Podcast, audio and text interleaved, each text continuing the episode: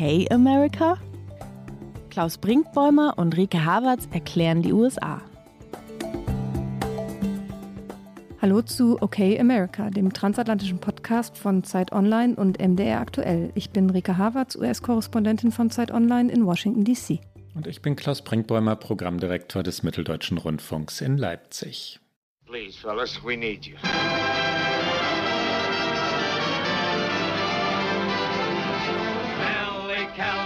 baseball games. Knew the players, knew all their names. You could see her there Ricke, man möchte summen, singen, das sollten wir unseren Hörerinnen und Hörern aber jedenfalls, was mich angeht, ersparen.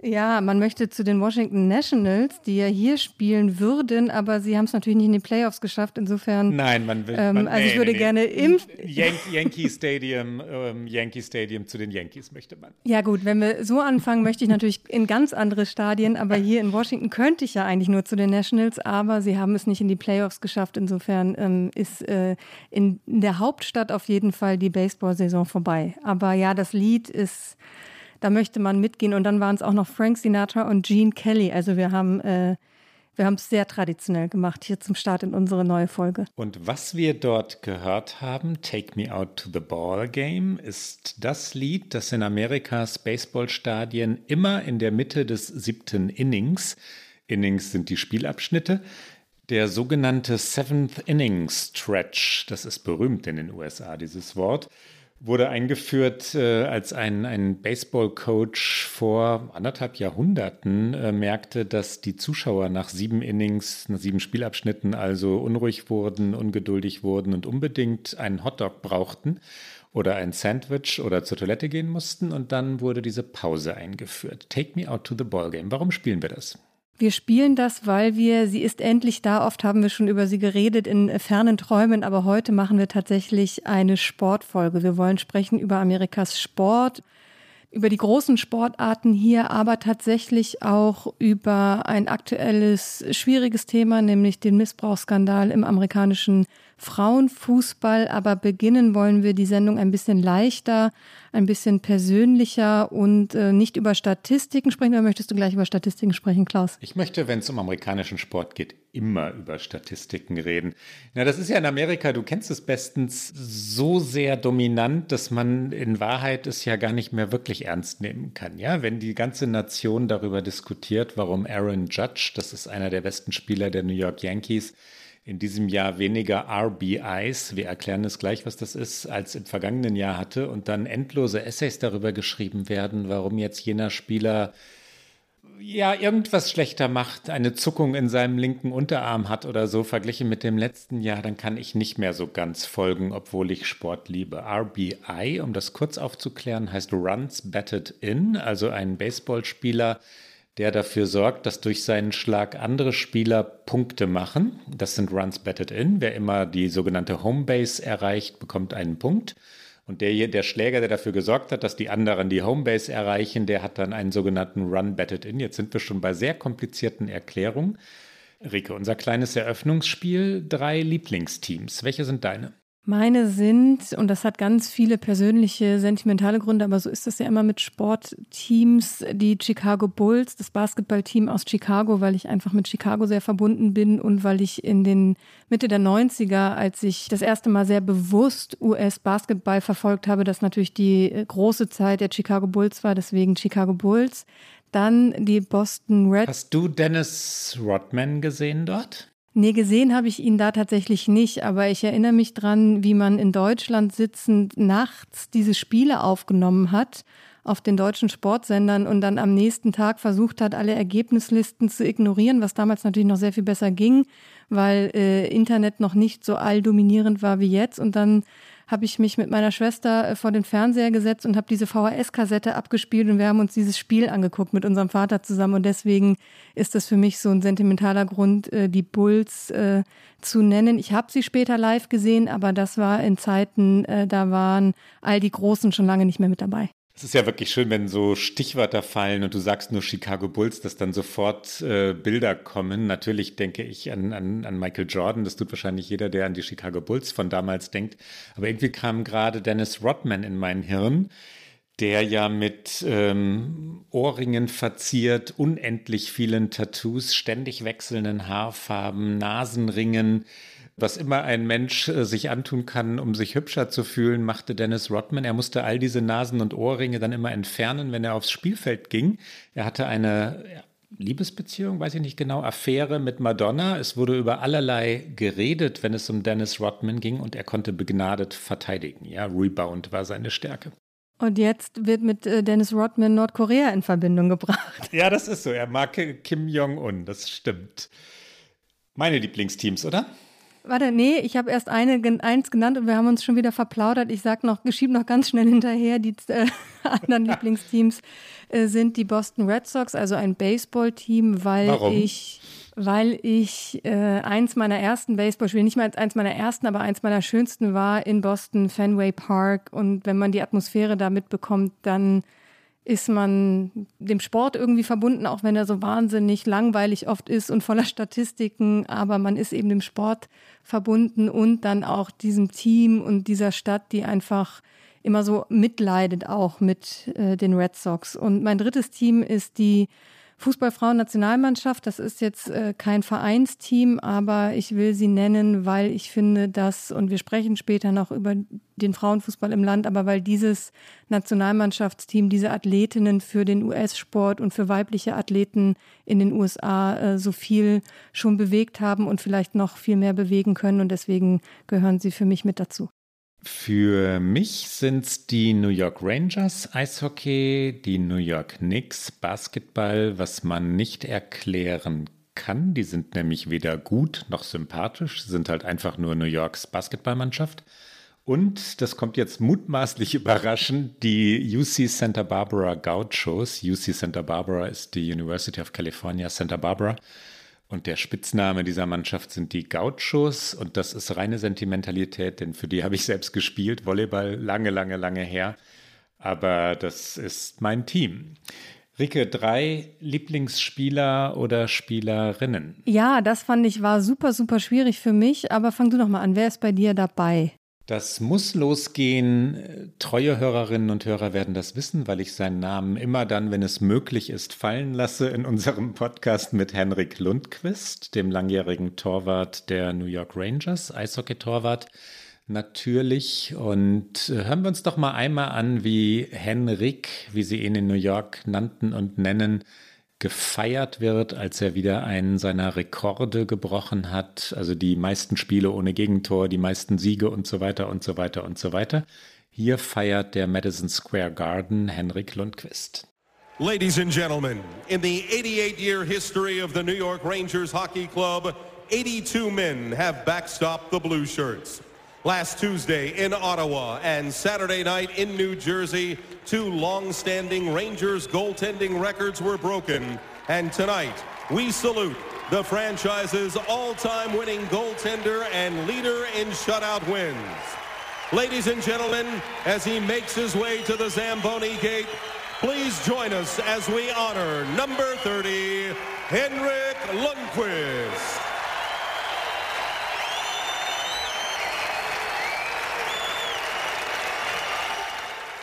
Mein zweiter Lieblingsspieler spielt auch nicht mehr. Lundqvist musste in diesem Jahr aufhören, weil er ein Herzflimmern hatte. Also wegen dieser Diagnose musste er seine Karriere beenden. Mein zweiter Lieblingsspieler, Mariano Rivera, war ein Closer, so heißt dieser Job im Baseball bei den Yankees. Closer ist die Rolle, das sollte man, glaube ich, kurz erklären, des Spielers, der ganz am Schluss reinkommt, um das Spiel ja, abzuschließen, zuzuschließen, nach Hause zu bringen. Also um im letzten Inning oder in den letzten zwei Spielabschnitten zu verhindern, dass die Gegner noch ausgleichen oder das Ganze noch drehen. Das ist der Spieler mit den besten Nerven und äh, Rivera, Number 42, so wurde er immer angekündigt. Wir hören auch das gleich. Lief immer mit, äh, wie heißt das, Enter Sandman, The Sandman Metallica, ne? Ist das? Ähm, ein. Und äh, auch da hören wir kurz rein. And it looks like it's gonna be Mo. Greatness coming into the Yankee game for the final time here in the Bronx. Number 42, Mariano Rivera. Number 42.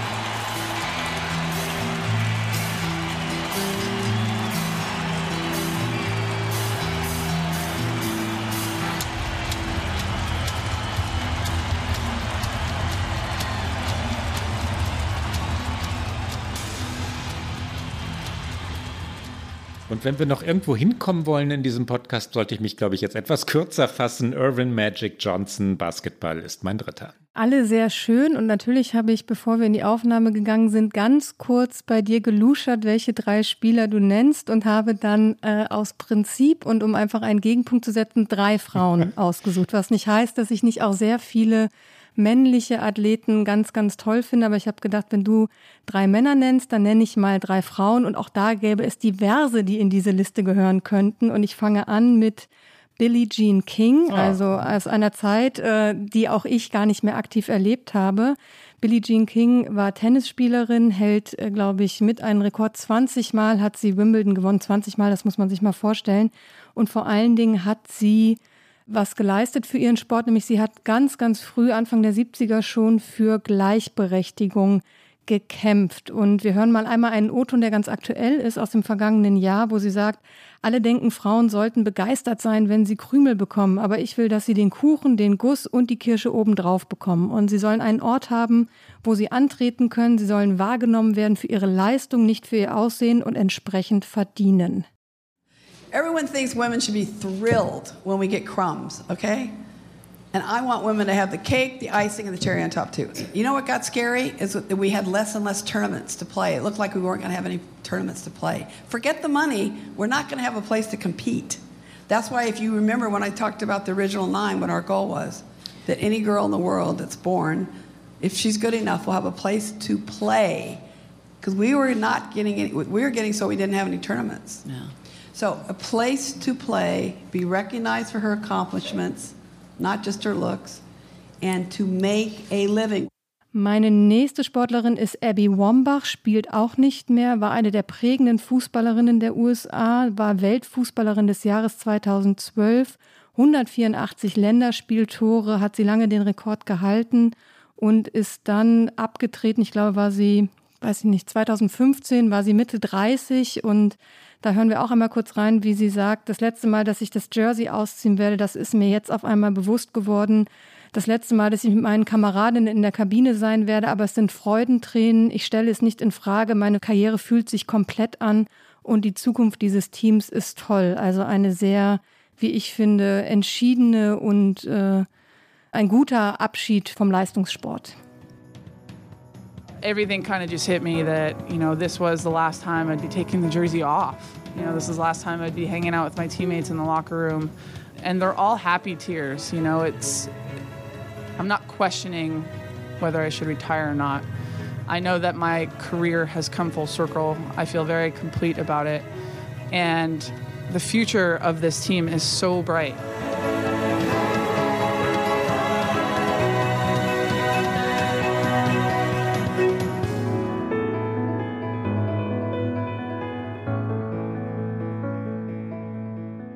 Und die letzte, und dazu muss ich auch, glaube ich, gar nicht mehr wahnsinnig viel sagen, ist äh, Simone Biles, die Turnerin.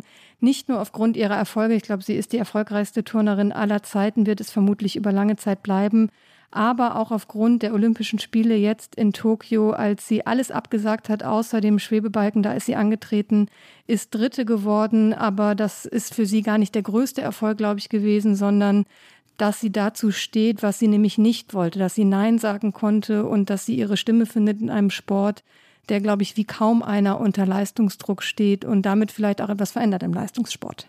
Ricke, drei Momente der amerikanischen Sportgeschichte. Welche sind deine drei? Wollte ich gar nicht nennen, aber als ich dann auf Billie Jean King kam, musste ich natürlich den historischen Sportmoment 1973 hier mit aufnehmen, als sie den 55-jährigen Ex-Profi Bobby Riggs beim Battle of the Sexes geschlagen hat. Hier auch schon mal ein kleines Sonder-Get-Out, das ist nämlich verfilmt worden mit Emma Stone und Steve Carell, ein sehenswerter Film, wie ich finde.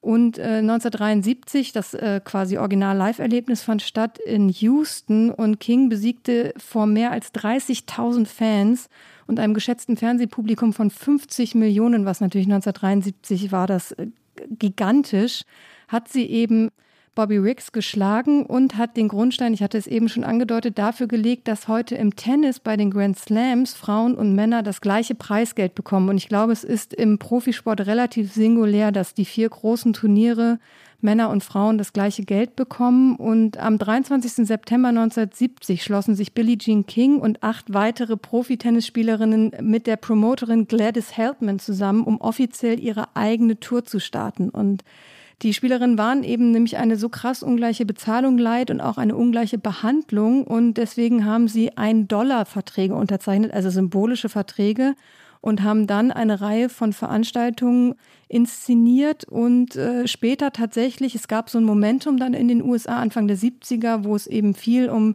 mehr Gleichberechtigung und Gleichstellung geht, hat sich Philip Morris, also der Tabakhersteller, entschieden, diese Tour zu sponsern und dann wurde die äh, WTA gegründet, also die Frauenspielertour, die bis heute besteht. Und äh, das finde ich ist ein sehr historischer Moment. Jetzt werde ich etwas schneller.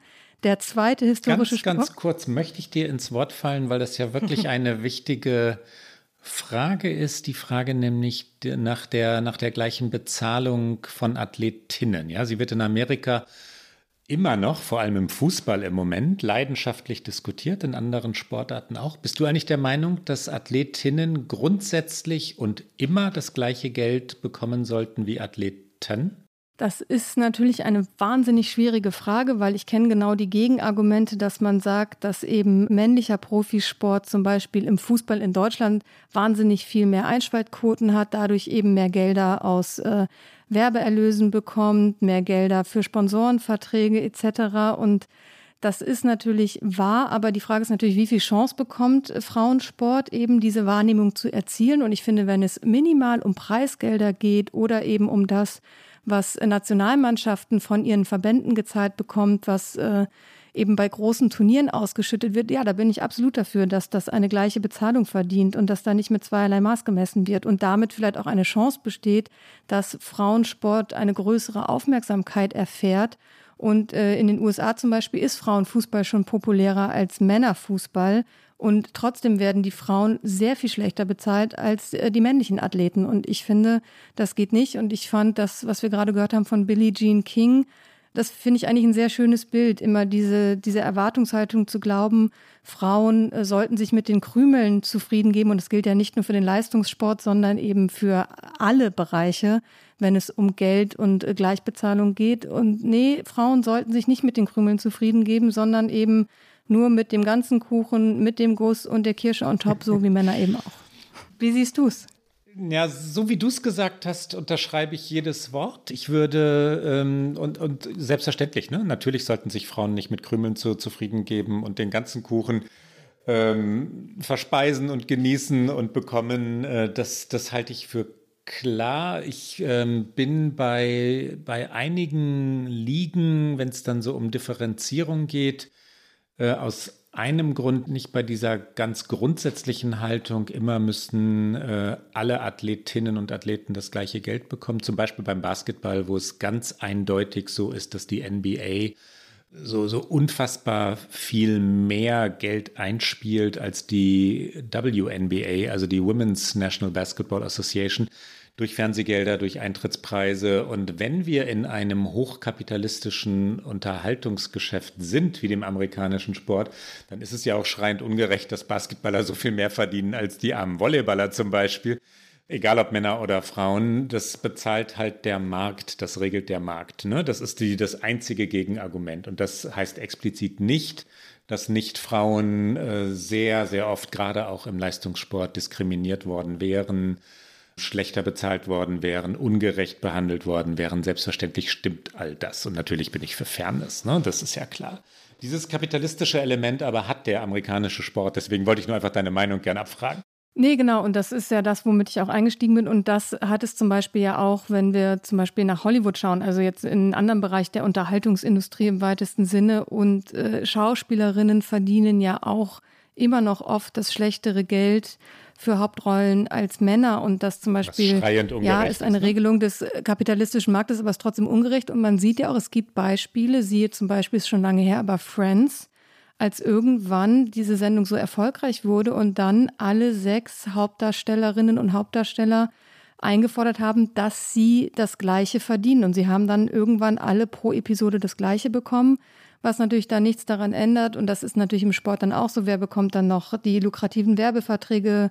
Wer bekommt äh, im Sport Sponsorenverträge? Das ist dann etwas, was natürlich nicht mehr zentral geregelt werden kann. Das ist eben der Markt, auf dem wir uns bewegen. Aber ich finde, es gibt eben auch Beispiele, wo man sagen kann, auf einem Level, wo man das einfordern kann, kann es auch funktionieren. Und da sollte es dann auch eingefordert werden. Ja, unbedingt. Und das gilt übrigens auch explizit für, für ähm, Filme, Hollywood, die Entertainment-Welt. Selbstverständlich müssen Schauspielerinnen genauso bezahlt werden wie Schauspieler.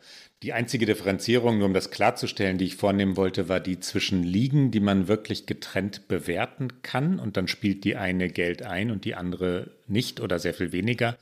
Und das wird, ich würde genauso argumentieren, wenn es die Frauenliga wäre, die mehr Geld einspielen würde, dann sollte das nach amerikanischen Spielregeln selbstverständlich genauso dazu führen, dass die Frauenliga dann mehr Geld an ihre Spielerinnen ausschüttet. Ne?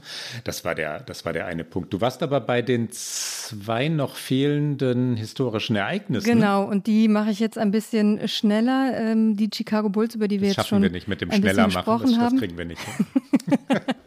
1996 äh, der erste Titel nach Michael Jordans Rückkehr, Spiel 6 gegen die Seattle Sonics, 87 zu 75 für die Chicago Bulls und äh, danach Michael Jordan am Boden in Tränen aufgelöst. Äh, für mich der zweite historische Sportmoment und der dritte die Chicago Cubs, die die World Series 2016 das erste Mal seit mehr als 100 Jahren gewonnen haben, in Spiel 7 auch noch, also im entscheidenden Spiel gegen die Cleveland Indians, die damals so hießen und äh, tragischerweise auch immer noch so heißen. Das Tragische an diesem Spiel war, dass auch Cleveland den letzten Titel 1948 gewonnen hat, also auch schon sehr lange darauf gewartet hat. Und dann waren eben diese zwei Teams in der World Series und dann verliert Cleveland Spiel 7 im eigenen Stadion.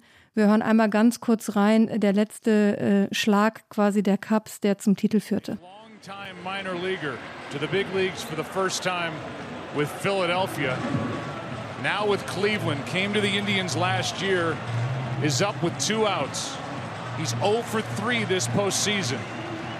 There are his numbers during the regular year. He did hit one home run. He's the winning run at the plate, and you've got a base stealer at first in Rajay Davis. Decent move out of Montgomery. Not a good arm, Montero. Curveball uh-huh. delight. Look for the ball in the dirt, and if you think you've got the opportunity, steal a bag because the odds of getting multiple hits here with two outs, although the Indians have done it before. Here's the 0-1.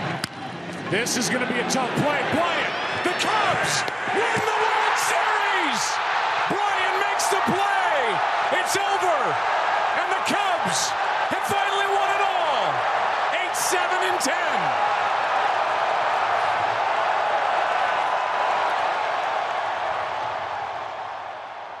Klaus, deine historischen Sportmomente? Der erste ist gar nicht so historisch. Es war nur für mich so, so rührend, weil ich im Yankee Stadium saß, als die, als die Yankees gegen die Philadelphia Phillies äh, 2009 um die World Series spielten und nach 4 zu 2 Siegen dann gewannen. Und dann äh, den schon beschriebenen Rivera das Spiel beenden zu sehen, Sinatra, New York, New York singen zu hören zu feiern, nach Manhattan zurückzufahren, weiter zu feiern. Mein historischer Sportmoment, ja. Ein zweiter, Eli Manning. Eli Manning war ein Quarterback, also Spielmacher der New York Giants Football.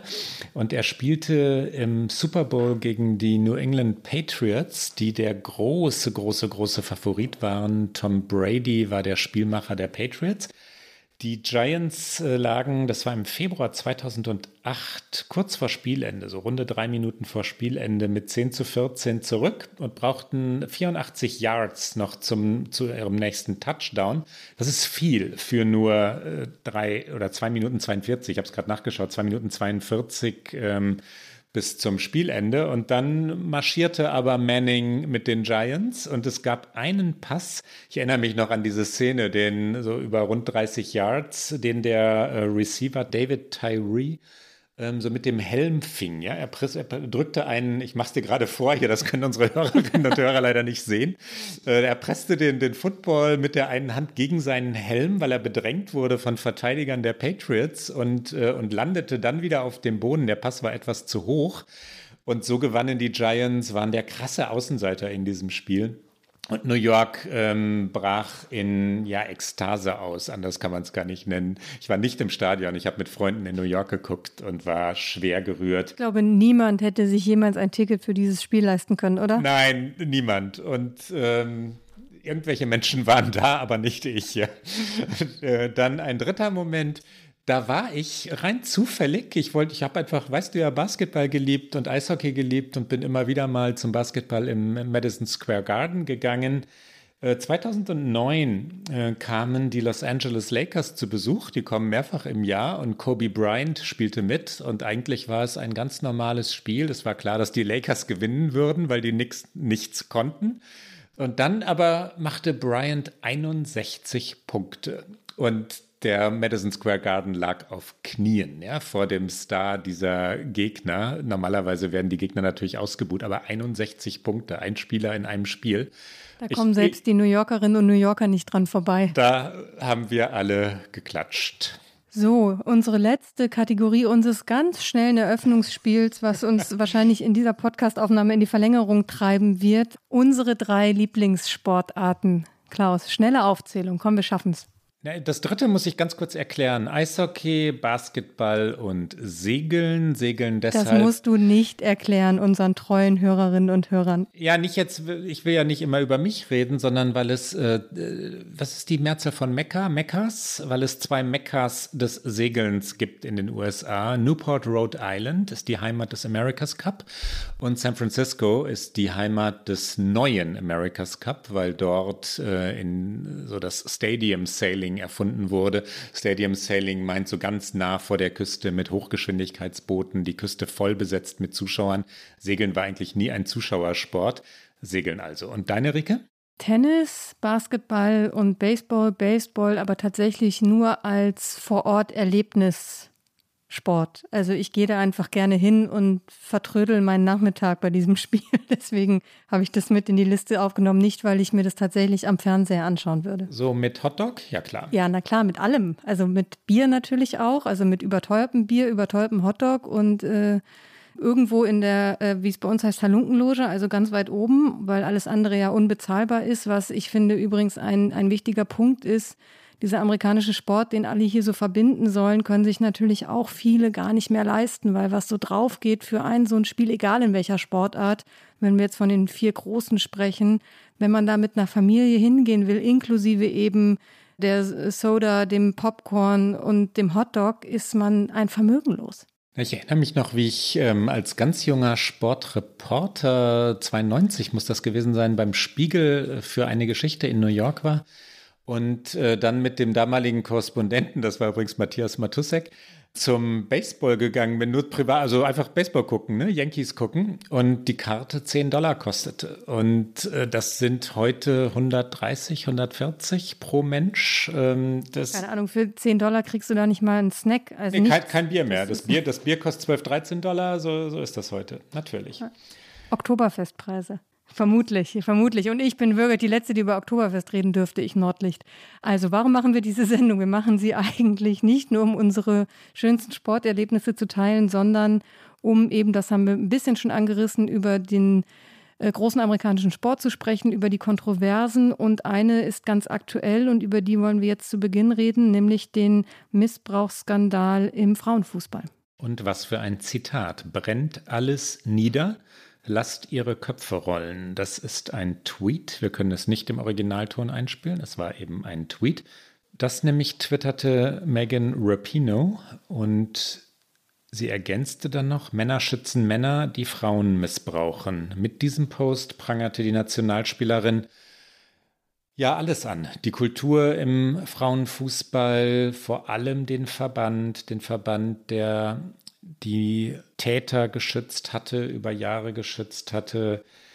Die beste Fußballliga der Welt, die amerikanische, die Missbrauchsvorwürfe jahrelang ungeklärt, unaufgeklärt gelassen hatte und diese Affäre, die neueste Affäre, erschüttert die National Women's Soccer League, Rike. Das tut sie und ich glaube, juristisch korrekt müssen wir sagen, mutmaßliche Täter, auch wenn das, was wir jetzt hier erzählen, das, was die Spielerinnen unterschiedlichen US-Medien offenbart haben, eigentlich keinen Zweifel daran lässt, dass es passiert ist. Aber alle Trainer, die es betrifft, weisen die Vorwürfe von sich, das nur, um auch faktisch ganz akkurat zu sein. Ähm, wir fangen mal an mit dem Skandal um Paul Riley, der seit mehr als zehn Jahren in der US-Liga trainiert, einer der Stars dieser Liga als Coach. Er hat offensichtlich Frauen systematisch, also seine Spielerinnen systematisch äh, sexuell belästigt, sexuell missbraucht. Miliana Shim und Shinnet Farrelly, ich hoffe, ich spreche sie richtig aus. Das sind die beiden Spielerinnen von Paul Riley, die dem Magazin The Athletic offenbart haben, was er ihnen angetan hat, dass er sie sexuell missbraucht haben soll, zum Sex gezwungen haben soll. Es soll Situationen gegeben haben, wo eine von diesen Spielerinnen in seine Wohnung gebeten wurde zur Spielanalyse und dann hat er nur in einer Unterhose bekleidet die Tür geöffnet. All diese Dinge sind vorgefallen. Und er ist, nachdem das über diese Recherchen aufgedeckt wurde, freigestellt worden, wie es dann immer so schön heißt. Er bestreitet die Vorwürfe. Ihm ist jetzt vom US-Verband auch seine Lizenz entzogen worden. Also Riley wird in dieser Liga niemals mehr eine Rolle spielen. Das Problem allerdings geht sehr viel tiefer. Es ist nämlich nicht so, dass diese Sportlerinnen das jetzt erst publik gemacht haben. Sie sollen bereits vor Monaten eine Untersuchung gegen Riley gefordert haben. Sie haben sich immer wieder beschwert und es wurde vom Verband eben zugedeckt. Und Nationalspielerin Alex Morgan etwa kritisierte auf Twitter, die Liga wurde über diese Anschuldigungen mehrfach informiert und weigerte sich mehrfach, diese Anschuldigungen zu untersuchen. Eine Ganz kurze Ergänzung noch. Riley übrigens trainierte den Club North Carolina Courage. Und es gibt einen zweiten Fall, Richie Burke, Trainer des Washington Spirit, also einer weiteren Mannschaft der National Women's Soccer League soll über Jahre hinweg Spielerinnen emotional misshandelt und beschimpft haben. Auch da gibt es ein Zitat von Kaya McCullough, einer ehemaligen Spielerin dieses Trainers Burke, die sagte, er sorgte dafür, dass ich Fußball hasste. Was man ja wirklich nicht mehr verstehen kann, Rike, ist, dass die Verbände, in diesem Fall der Fußballverband, diese Dinge hören und dann nichts tun, nach all dem, was in den letzten Jahren passiert ist. Ne?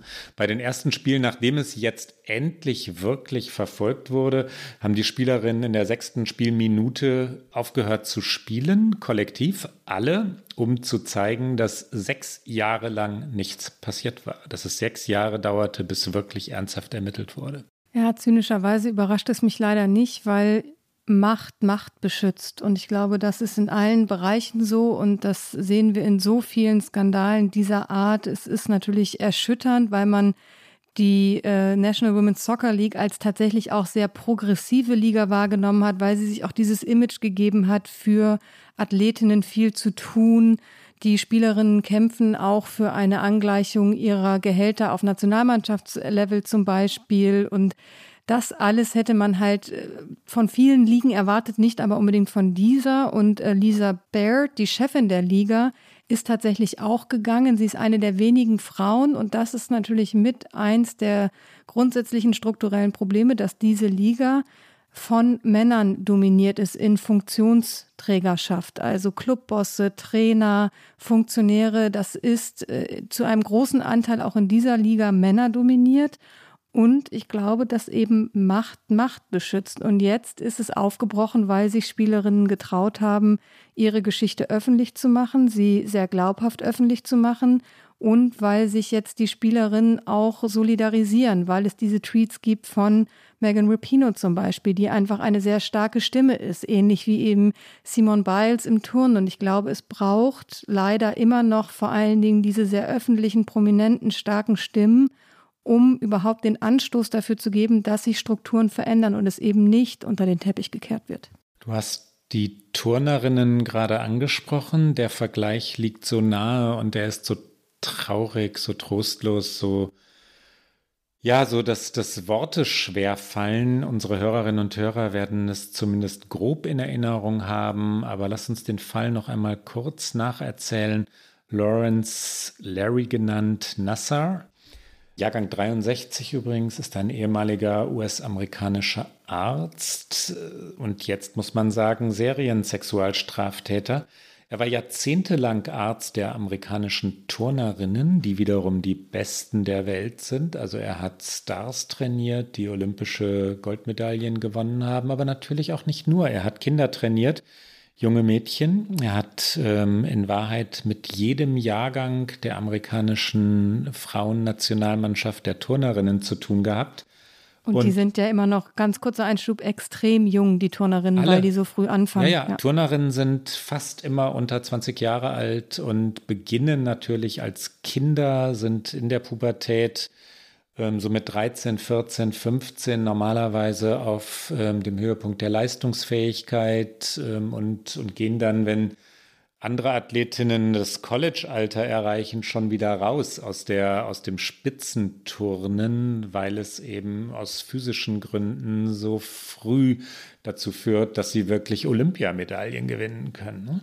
Und die Vorwürfe gegen Nasser kamen so ganz, ganz langsam an die Öffentlichkeit. 2015 wurden die ersten öffentlich dann dauerte es aber immer noch, bis, bis Medien drauf einstiegen, bis es weiterging und warum überhaupt erst 2015 nach so vielen Jahren.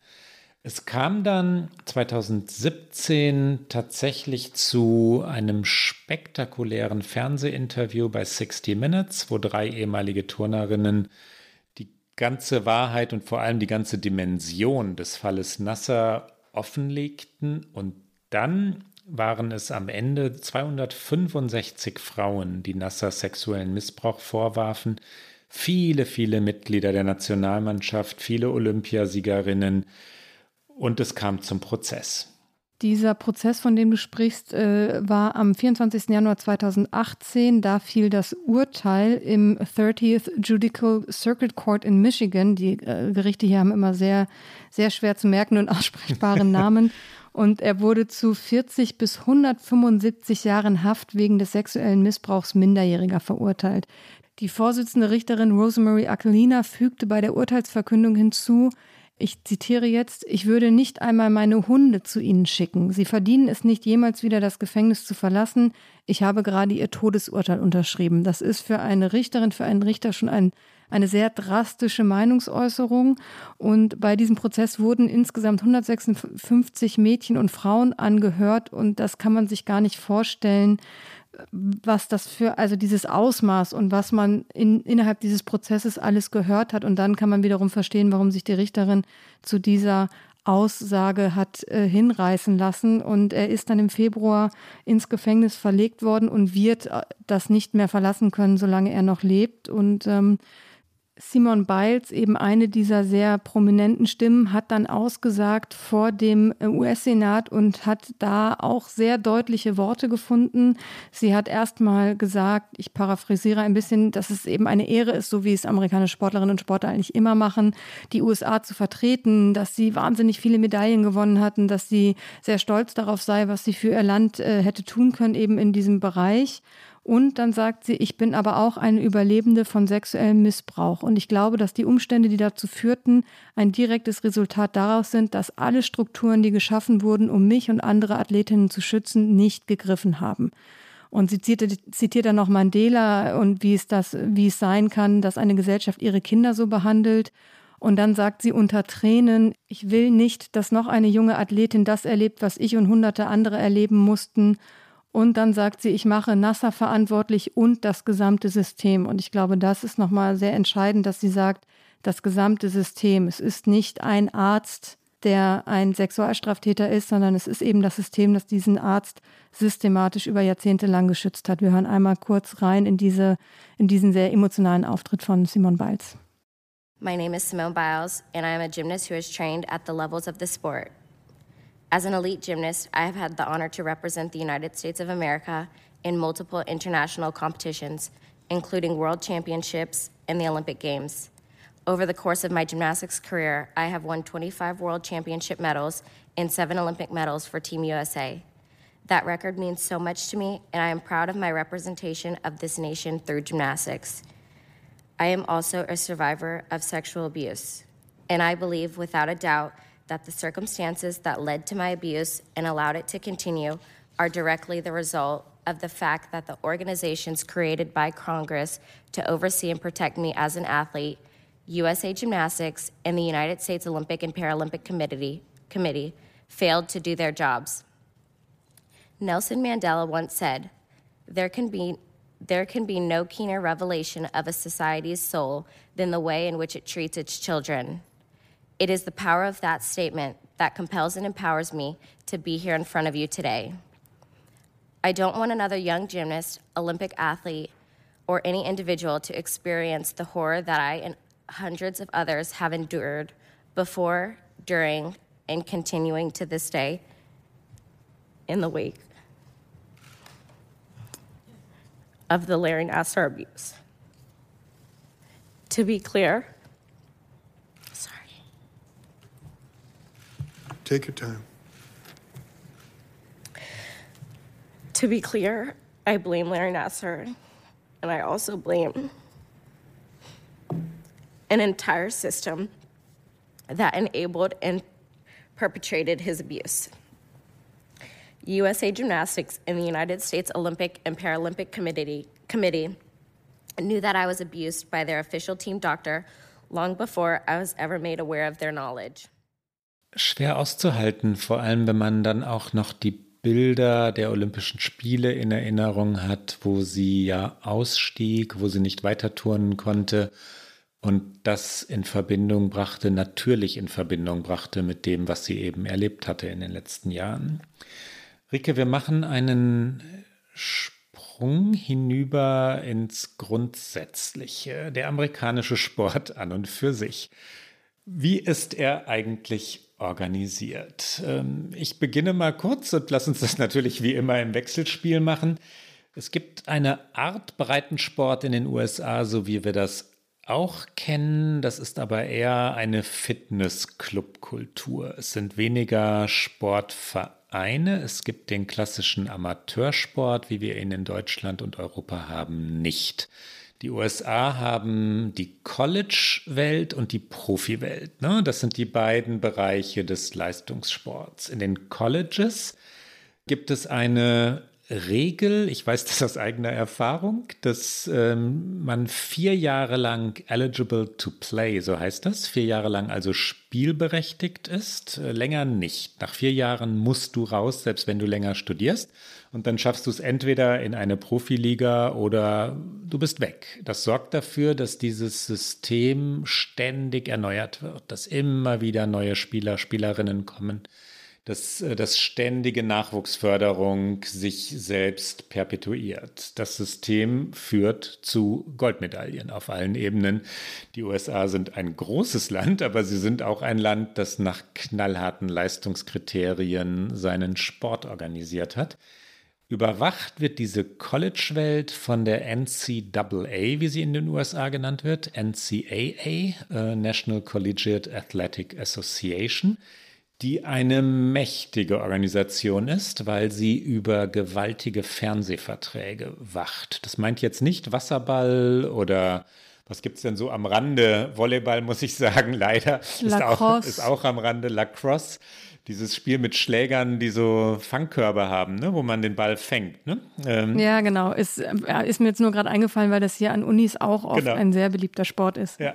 Oder Turmspringen oder so. All das steht unter Obhut der NCAA. Was aber die NCAA mächtig macht, sind Football und Basketball. Dort liegt das Geld. Die Football- und Basketball-Ligen sind in sogenannten Conferences organisiert. Also zum Beispiel die schon genannte UC Santa Barbara spielt mit zehn oder inzwischen, glaube ich, zwölf ähm, in der Nähe liegenden Universitäten ihre eigene Liga, die Pac-10, Pacific 10 oder 12. Und äh, dann qualifizieren sich die besten Mannschaften am Ende für das große Meisterschaftsturnier und da geht es um Geld. March Madness beginnt. March Madness ist die College-Meisterschaft der Basketballer.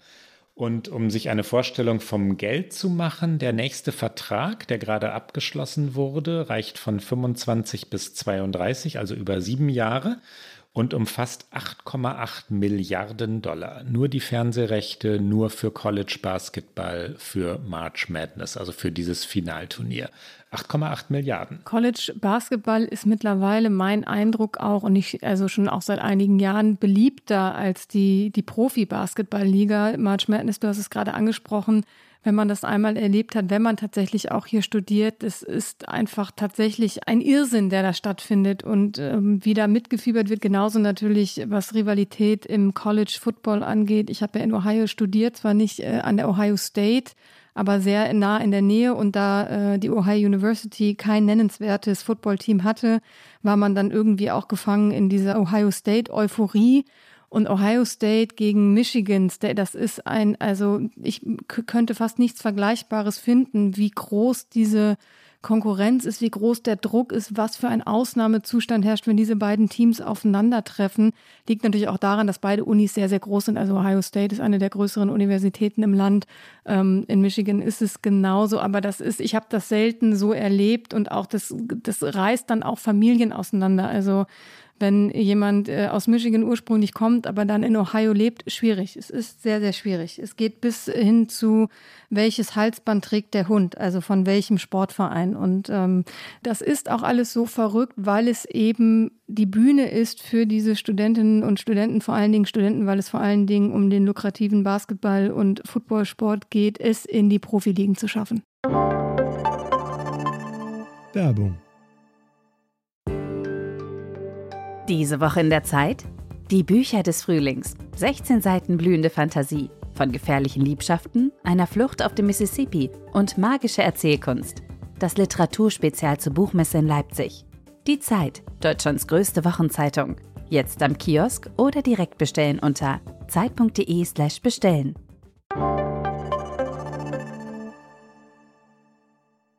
Hast du Sport gemacht, als du studiert hast? Nicht organisiert an der Uni. Ich habe mich dem ein bisschen verweigert. Also ich habe äh, ganz viel Sport gemacht, aber tatsächlich so, wie man das bei uns als Freizeitsport wahrnehmen würde. Also ich habe Tennis gespielt und solche Sachen, aber immer nur so privat mit Freunden. Mir war das zu aggressiv. Mir war das irgendwie, ich wollte vor allen Dingen Spaß haben an der Uni in dem Jahr, an dem ich, do, in dem ich dort war. Und das, ich wollte mich, glaube ich, diesem Regiment nicht so unterwerfen. Und das ist wirklich ein gutes Stichwort, Rike. Ich habe ähm, hab nämlich genau das als wirklich verstörend empfunden und auch, äh, ich hatte es nicht erwartet, dass es so militärisch, also fast wie so, so ein, ein GI-Training äh, organisiert sein würde, fand ich befremdlich. Also College-Volleyball in Santa Barbara zu spielen, war natürlich auch beglückend, ja, mit 2021 nach Santa Barbara zu kommen. Ich habe es hier schon mal erzählt, dann einen für 150 Dollar einen Ford Pinto zu kaufen, so eine alte Karre, und dann durch Kalifornien zu fahren. Wie kann es anders sein als beglückend? Aber das Training war auf eine Weise straff und starr und auch so hierarchisch organisiert. Die Seniors, das sind die im vierten Jahr, äh, waren den Freshmen, das sind die im ersten Jahr, auch äh, in allen Regeln so des, des Zusammenseins, des Sozialverhaltens überstellt und dann gehörten auch so, so Rituale und man könnte auch sagen, ja, Demütigungen dazu, ja, dass die Freshmen die Taschen tragen mussten und vorgeführt wurden und dann irgendwelche makabren Streiche gemacht wurden. Und da gibt es auch äh, diverse Geschichten aus den USA, wo, wo dann von Colleges Enthüllungen nach außen drangen, wo, wo wirklich sexueller Missbrauch auch auf der Ebene vorgekommen war. Bei uns fand ich besonders äh, befremdlich, wie so, so so Strafaktionen durchgeführt wurden. Ich erinnere mich an ein Turnier in, haben in Kanada gespielt, wo wir minimal zu spät kamen, weil ein Bus nicht gefahren war. Es war wirklich, es ging um eine Minute oder zwei, ja, nicht, also nichts Vorsätzliches und nichts Schlimmes. Und dann gab es einen sogenannten Ball Drill beim Training. Wir waren zu viert, die wir zu spät gekommen waren. Und beim Ball Drill standst du als Einzelner in der Mitte der Halle und die gesamte Mannschaft stand drumherum und musste mit aller Wucht, also so scharf sie nur konnten, die Bälle auf den einen in der Mitte schlagen, der verteidigen sollte, so gut er konnte, aber die Bälle kamen von allen Seiten. Und ja, es sollte wirken wie eine Steinigung. Ne? Natürlich waren es bloß Volleybälle, aber es ging so lange, bis du nicht mehr stehen konntest und, äh, und dann da lagst. Und was ist das für ein Training? Ne? Was ist das für ein Sportverständnis?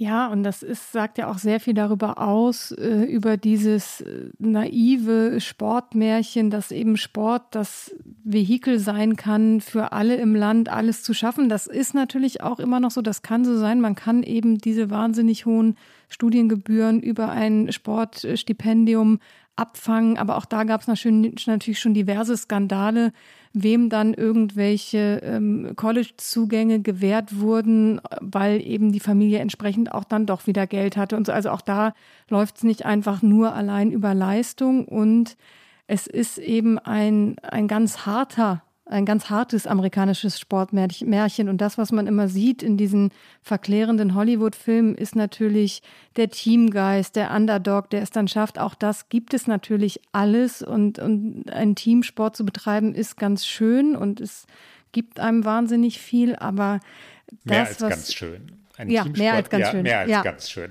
Da, da muss ich kurz widersprechen. Nee, nee, du hast ja recht. Und ich habe auch äh, Teamsportarten gemacht und es gibt im Sport ist es, äh, und ich habe auch lange Tennis gespielt und dieses Einzelkämpfertun im Tennis ist natürlich schon was anderes. Da war man immer ganz glücklich, wenn man dann mal in der Mannschaft gespielt hat, aber es ist natürlich ein ganz anderes Verständnis von Mannschaft, weil du am Ende dann wieder alleine oder maximal mit einem anderen, einer anderen auf dem Platz stehst.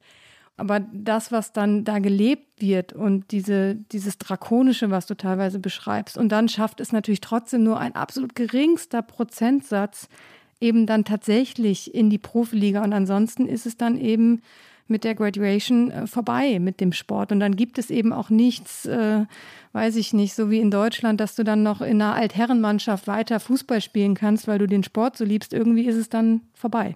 Dazu gehört, dass es ja durchaus auch eine rassistische Komponente hat, dass die schwarzen, also die afroamerikanischen Athleten zwar in die Colleges aufgenommen werden, wenn sie Football und Basketball spielen können, aber kein Geld bekommen. Ne? Die Colleges verdienen, wir haben es vorhin gesagt, Milliarden mit den Fernsehverträgen. Die Spieler bekommen das Studium, dürfen so lange studieren, wie sie eligible to play sind, also spielberechtigt sind. Äh, wenn sie in diesen Jahren keinen Abschluss bekommen, müssen sie die Schule, wenn sie die Studiengebühren nicht zahlen können, dann verlassen. Und von dem Geld, also diesen enormen Einnahmen, partizipieren sie nicht, und wer schafft es wirklich an eine Profiliga? Ne? Der Anteil ist in den USA natürlich ähnlich gering wie in Deutschland beim Fußball. Und in dieser Profiliga ist es dann aber, wenn man es dahin schafft, äh, nicht anders. Auch da ein äh, striktes Regiment, allerdings dann natürlich mit der Aussicht, wahnsinnig viel Geld zu verdienen. Und zwar nicht nur über die Gehälter, die man mit seinen Teams aushandelt. Und das ist natürlich auch irre, was hier die Superstars verdienen. Die Clubs gehören eben reichen Eigentümern ist halt ein extremes Top-Down-Prinzip, also extrem hierarchisch. Äh, Ansagen macht, wer das Geld hat. Aber man kann sich natürlich dann, wenn man es geschafft hat, auch noch enorm lukrative Sponsorenverträge an Land ziehen. Und dann nochmal ein ganz kurzer Vergleich über äh, den Unterschied zwischen äh, Profis und äh, weiblichen Athletinnen im Basketball, glaube ich, gab es in der vergangenen Saison mindestens ein Dutzend, wenn nicht mehr Spieler gegeben, die ihren eigenen Schuh designt bekommen haben. Also dass ein großer Hersteller gesagt hat, wir designen äh, dir einen eigenen Schuh, der wird natürlich auch vermarktet, in dem spielst du, der ist sehr teuer. Und im, äh, in der anderen Liga, es gibt eine Spielerin, äh, die jetzt äh, mit Puma einen Vertrag geschlossen hat über eine eigene Kollektion. Die Kollektion heißt Overdue, also lange überfällig. Und sie hat jetzt auch einen eigenen Schuh. Und so ist es jetzt so, dass Brianna Stewart in die Elite aufgenommen wurde, bei den Frauen einen eigenen Schuh zu bekommen. Das hat es äh, seit mehr als zehn Jahren bei den weiblichen Basketballerinnen nicht mehr gegeben.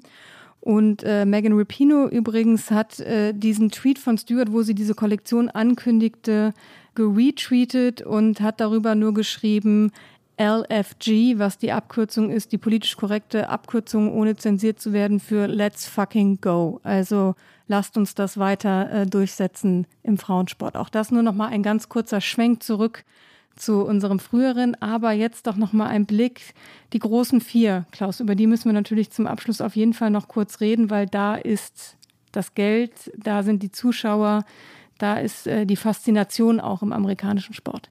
Wenn wir ins Detail gehen, in die vier Ligen, ähm, ein, eins vielleicht noch vorweg, Rike, wie, wie sehr magst du amerikanische Sportkultur, was, äh, wenn man es Kultur nennen möchte? Haben wir, glaube ich, schon häufiger darüber gesprochen. Nicht so gerne, weil die immer früher gehen und irgendwie das Spiel nicht bis zum Ende gucken. Dann aber wiederum habe ich ja gerade auch gesagt, dass ich beim Baseball gerne so einen Nachmittag äh, verschlendere und zum Beispiel Tailgating, was glaube ich eher beim Football gemacht wird, auch sehr schön finde. Also wenn man sich vor einem Spiel noch auf dem Parkplatz trifft und ähm, eben am Kofferraum, am Tailgate äh, schon mal ein Pre-Game macht mit Bier und Barbecue. Das finde ich irgendwie auch ganz charmant. Das hat aber alles wenig mit dem Sport zu tun. Es gehören ja noch andere Sachen dazu, dass die ihre eigenen Spieler so ausbuhen, finde ich seltsam. Aus Deutschland kommend und mit dem FC St. Pauli sozialisiert, das ist wirklich unanständig, ja, ständig zu pfeifen, beziehungsweise in Amerika wird nicht gepfiffen, da wird gebuht, wenn ein eigener Spieler mal nicht seinen besten Tag hat. Ich finde es nach wie vor befremdlich diese Orgelmusik, äh, Let's Go Rangers, das mit so einem Orgelsound ähm, unterlegt. Ja, da, da höre ich so drüber weg.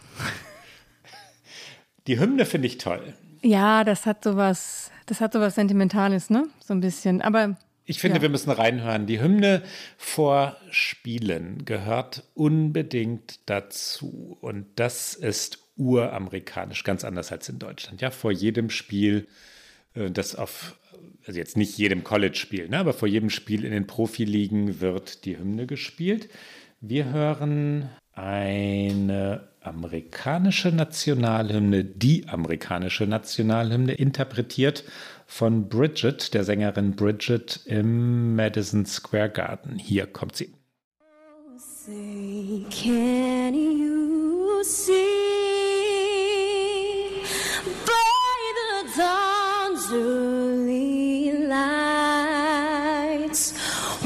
so proudly we hailed at the twilight's last gleaming, whose broad stripes and bright stars through the perilous fights,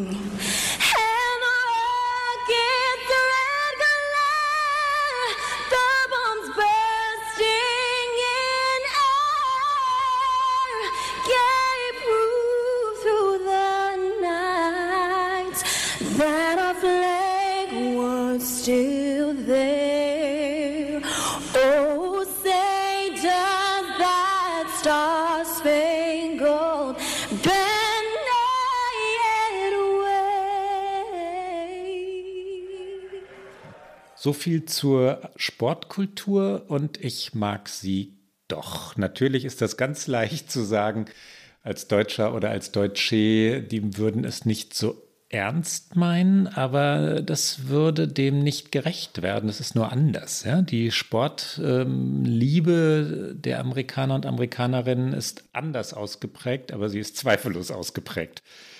Die großen vier also. Die National Football League ist die lukrativste, größte, man könnte auch sagen obszönste der vier. Sie setzt am meisten Geld um. Wir hatten vorhin den College-Vertrag der NCAA, wenn wir über Football reden. Da, auch da wurde ein neuer Vertrag abgeschlossen. Die vier übertragenden Sender CBS, Fox, NBC und ESPN N halten die Rechte. Sie zahlten bisher 5,3 Milliarden Dollar, allerdings pro Saison und nicht für sieben Jahre, so pro Saison. Und ab 2022 sind es 10 Milliarden Dollar pro Jahr für die Footballclubs. Wenn wir zu ergründen versuchen, warum eigentlich Football? Was macht Football aus? Ich versuche es mal zu umreißen oder zu erfassen. Es ist ein Spiel des Raumgewinns, uramerikanisch also. Es geht darum, dass du vier Versuche hast, mit deiner Mannschaft äh, zehn Yards Raumgewinn zu erzielen. Wenn du das mit dem Fourth Down, so heißt das, der vierte Versuch, nicht schaffst, bekommt der Gegner den Ball und dann geht es in die andere Richtung. Du bekommst sechs Punkte für einen Touchdown plus einen weiteren für ein Field Goal, also wenn dann direkt nach dem Touchdown der Ball zwischen den beiden Torpfosten hindurchgeschossen wird. Das Besondere der NFL im amerikanischen Sportsystem ist in Wahrheit Reduzierung. Sie spielen 18 Wochen im Winter, 18 äh, Spieltage also. Jedes Team spielt 17 Mal. Es wird so gezählt, Week 1, Week 2, Week 3.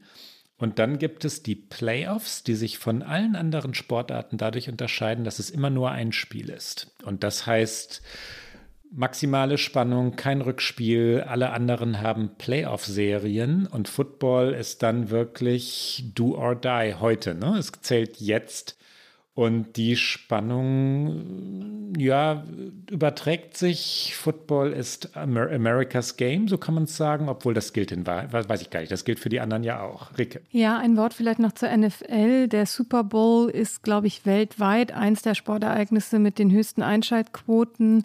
Die Halbzeitshow, also die Halftime-Show, ist mittlerweile ein, ein Mini-Konzert in sich. Es ist jedes Jahr aufs Neue eine große News tatsächlich, wer auftritt. Äh, in, beim Super Bowl jetzt im kommenden Februar ist es unter anderem Snoop Dogg. Also, und es wird in LA ausgetragen, der Super Bowl, also in seiner Heimatstadt. Und das war hier in den USA ein Riesending, als verkündet wurde, dass Snoop Dogg und Eminem und ich glaube auch noch mehr, die mir gerade entfallen sind.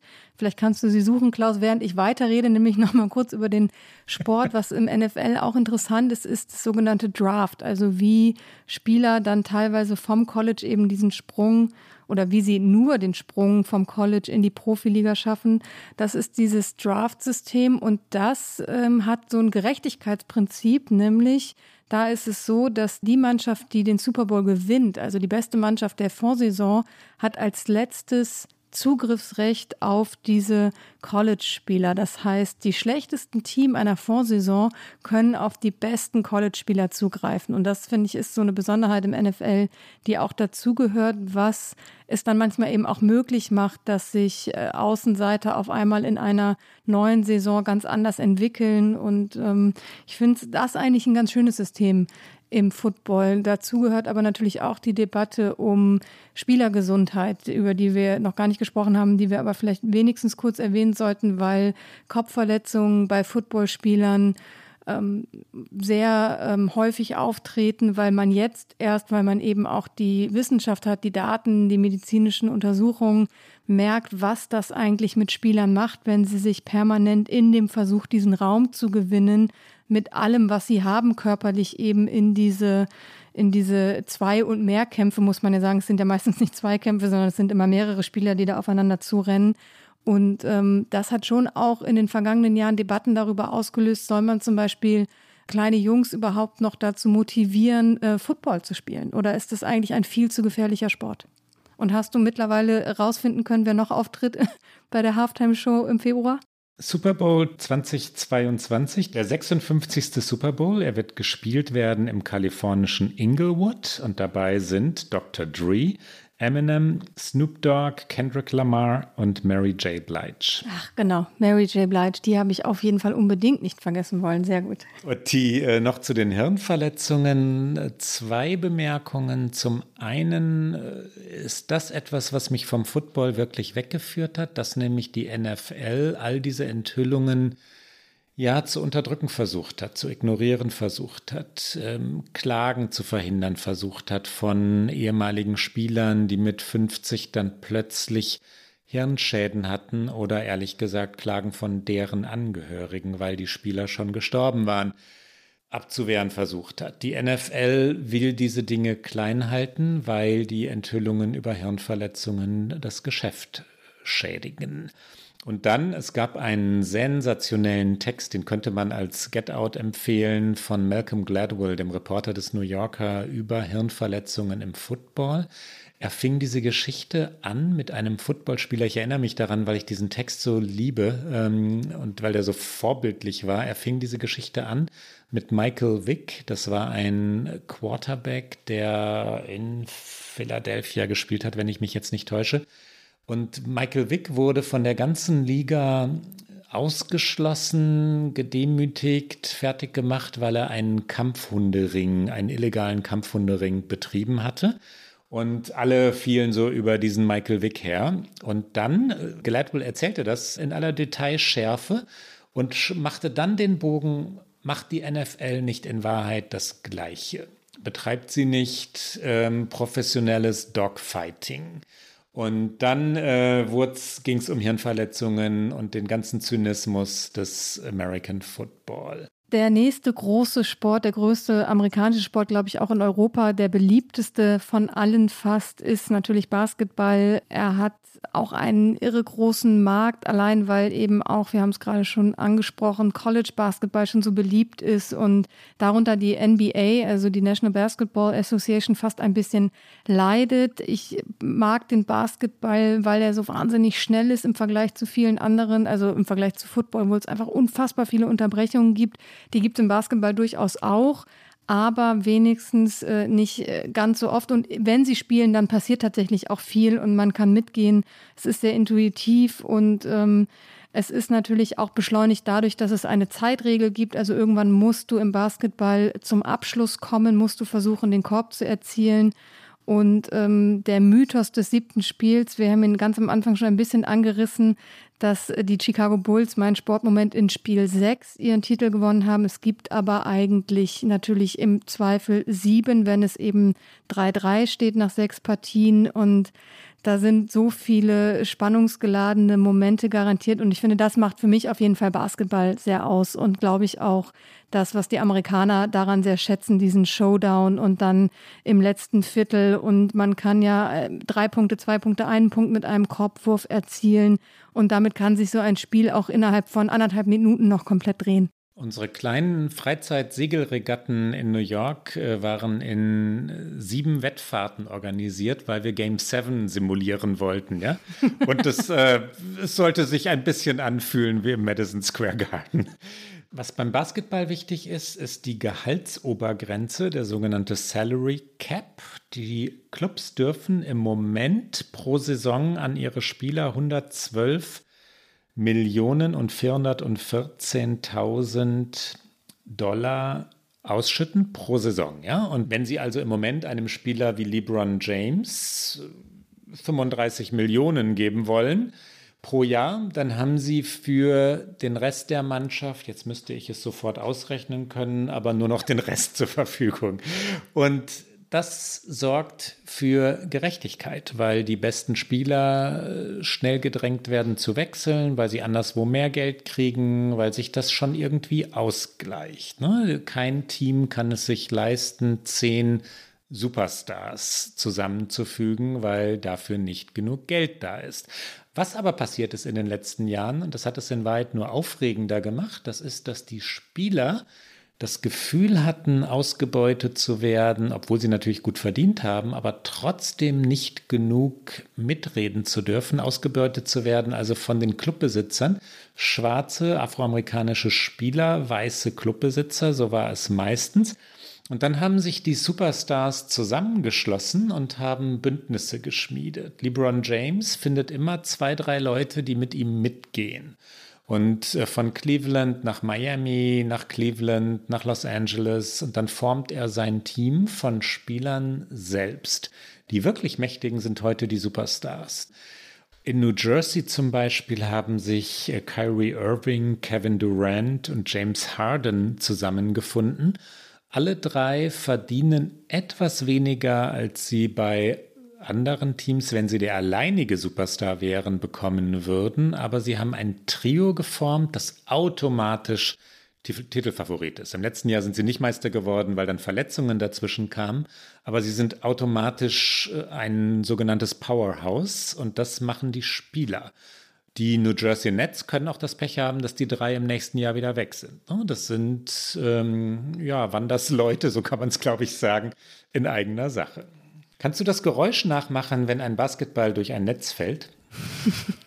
Ja, vielleicht, aber ich möchte es jetzt hier so öffentlich nicht versuchen. Ähm, du hast doch bestimmt einen O-Ton vorbereitet, wo wir, wir uns das wir anhören können. Wir spielen einen ganz kurzen O-Ton ein, weil es eines der schönsten Geräusche der Welt ist, Rike. Ein Basketball fällt durchs Netz.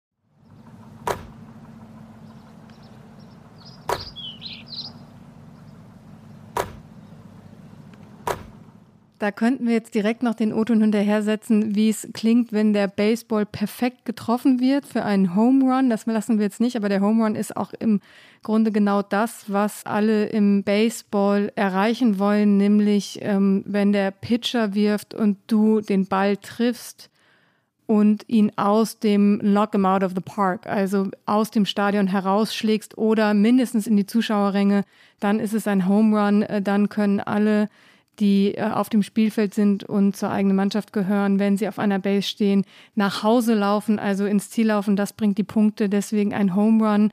Und ähm, das ist auch ein sehr schönes Geräusch. Aber vor allen Dingen finde ich, ist Baseball tatsächlich, wenn man nicht wirklich Riesenfan ist und sich, wie ich es in Chicago und auch in Boston erlebt habe, Leute ins Stadion setzen, um das Spiel zu sehen, aber gleichzeitig noch mit einem Knopf im Ohr, einem Radio zuhören, mit den ganzen Statistiken und dann auf einem Blog, sieht aus wie so ein Kniffelblog, diese ganzen Statistiken notieren. Und ich glaube, wenn man nicht so tief drin ist im Spiel, dann ist es tatsächlich eher so ein, wie, wie ich es auch empfinde, so ein, so ein Gemeinschaftsding, wo man hingeht, wo man sehr viel Zeit hat, weil oft eben auch nur sehr wenig passiert. Allerdings ist es sehr ärgerlich, wenn du gerade anstehst, um dir noch ein Getränk zu holen und dann einer dieser seltenen Home Runs passiert. Aber äh, es zieht sich halt wahnsinnig lange hin und auch die Saison ist sehr lange. Also der, der Witz äh, in Chicago war immer, äh, ist heute ein Spiel und irgendein Spiel war immer, weil Chicago ja auch noch zwei Teams hat, die Chicago Cubs und äh, die White Sox. Und insofern, wenn Saison ist, dann kann man eigentlich fast jeden Tag zum Baseball gehen. 162 Spiele muss jedes Team in der Major League Baseball hinter sich bringen. 162. Die beginnen im Frühling und es endet im Oktober mit den Playoffs. Jetzt ist der goldene Oktober, die Playoff-Zeit. 162 äh, Spiele.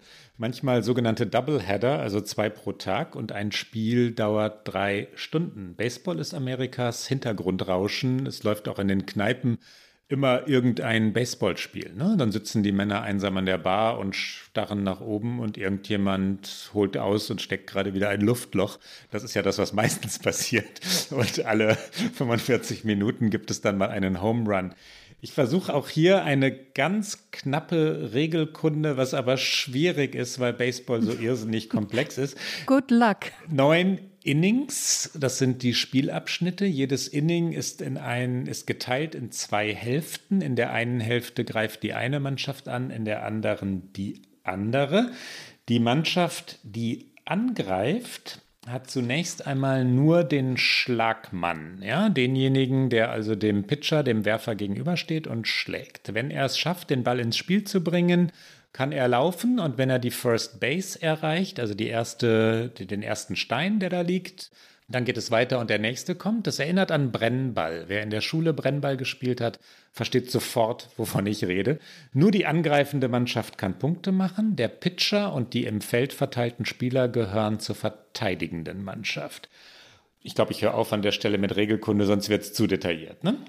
Ja, unbedingt, weil wir wollen doch auch noch äh, wenigstens kurz über den vierten großen Sport, wobei ja meine These ist, im Vergleich zu den dreien, über die wir gerade gesprochen haben, ist es ein bisschen doch äh, stiefmütterlich mittlerweile geworden in den USA um das Eishockey. Ich weiß, du liebst es sehr und ich finde es auch spannend. Ich habe auch schon viele Eishockeyspiele live gesehen. Da ist natürlich immer was los, aber mein Eindruck ist, in der öffentlichen Wahrnehmung ist tatsächlich die NHL, also die National Hockey League, ähm, von allen Vieren, über die wir jetzt sprechen, die am wenigsten beachtete, von den großen Vieren, die am wenigsten beachtete. Na, es hängt schon davon ab, wenn ich das sagen darf, wohin du schaust, also wo in Amerika du gerade unterwegs bist. Und das meint in diesem Fall den Kontinent und nicht nur die USA. Äh, Eishockey ist natürlich das kanadische Spiel. Und wenn äh, du auf die National Hockey äh, League, die NHL schaust, und in Edmonton oder Ottawa oder Toronto fragst, welche Sportliga die größte der Welt ist, bekommst du nur eine Antwort. Ja, gut. Äh, NHL natürlich, ne? Äh, schon klar, dass in äh, Städten wie Los Angeles die, die Lakers so viel wichtiger sind als die Kings, so heißt die Eishockeymannschaft dort. Aber da gehen schon auch Menschen hin und gucken. Ein großer Unterschied zwischen Eishockey und Baseball, wo wir gerade waren, betrifft wieder die Gehaltsregeln. Baseball ist eine der wenigen Sportarten, wir waren gerade beim Baseball, ohne Gehaltsobergrenze. Und das haben die reichen Clubs durchgesetzt und das führt zu einer gewissen Langeweile, die nicht ganz so groß ist wie im deutschen Fußball, wo Bayern München halt Meister wird, aber die Yankees aus New York oder die Red Sox aus Boston sind immer gut, weil sie am meisten Geld ausgeben können. Sie sind in den großen Städten, sie haben die lukrativsten Fernsehverträge, sie haben das meiste Geld und sie können einem Pitcher 324 Millionen Dollar zahlen. Natürlich über acht Jahre gestreckt, aber was für eine Gehaltssumme, ja? Die Teams aus Minnesota oder Milwaukee können das nicht und gewinnen dann auch nichts. Das ist anders im Eishockey, wo eine ganz starre Gehaltsobergrenze dafür sorgt, dass Spieler immer wieder weggegeben werden müssen, damit die Teams äh, die Gehaltsobergrenze nicht durchbrechen. Und das ist auch traurig, wenn man leidender Fan ist, dann gehen halt immer die Besten wieder weg. Das ist das Schicksal der New York Rangers. Aber ich möchte an dieser Stelle natürlich nicht jammern, sondern schwärmen. Eishockey ist das schnellste Spiel der Welt oder eines der schnellsten. Und wenn man es auf NHL-Niveau verfolgen darf, auch wirklich eines der ja, ästhetischen, ne? der, der, der besonders eleganten. Das ja nun auch. Und jetzt bin ich sehr gespannt, was dein Get Out ist. Ich vermute, wir machen ähnliche Dinge, ohne dass ich da jetzt dein Skript schon kenne. Hier also unser Get Out.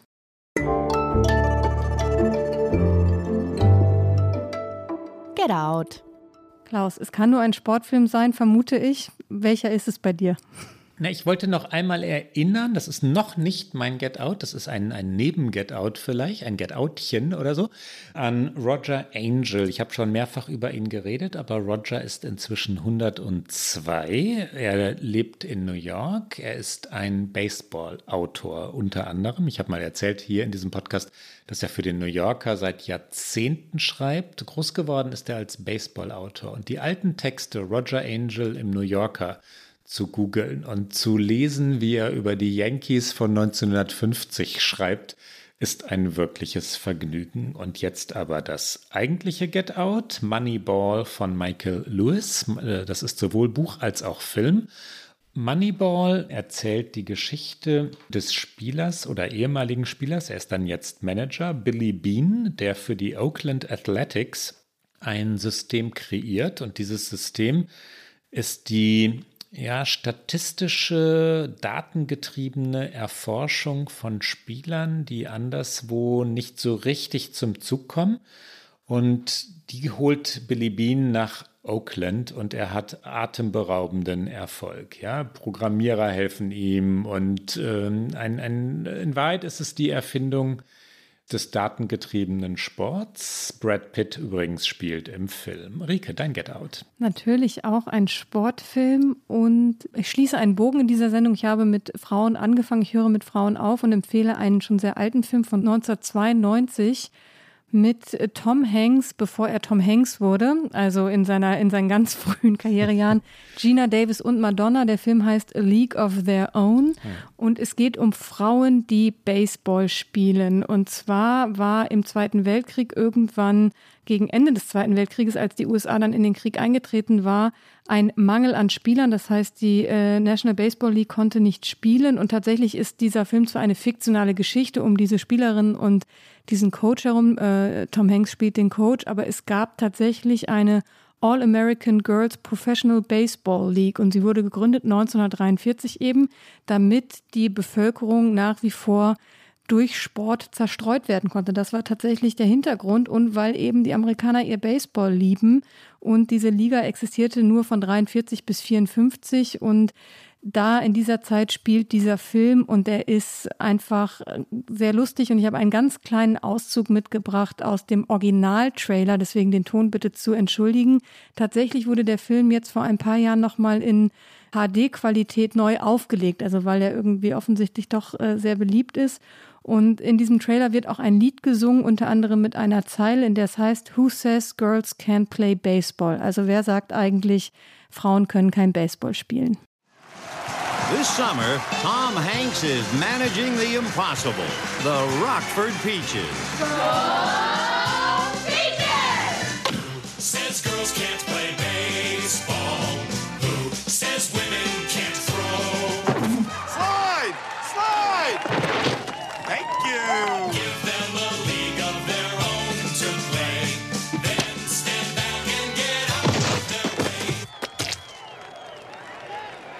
Sounded good.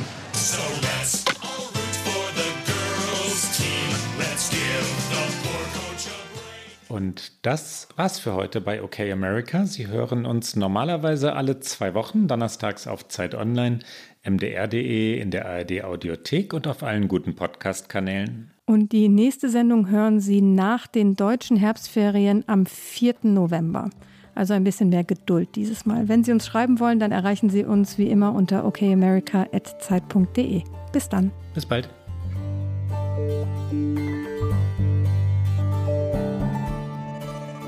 Okay America ist ein Podcast von Zeit Online und MDR aktuell. Produziert von Pool Artists.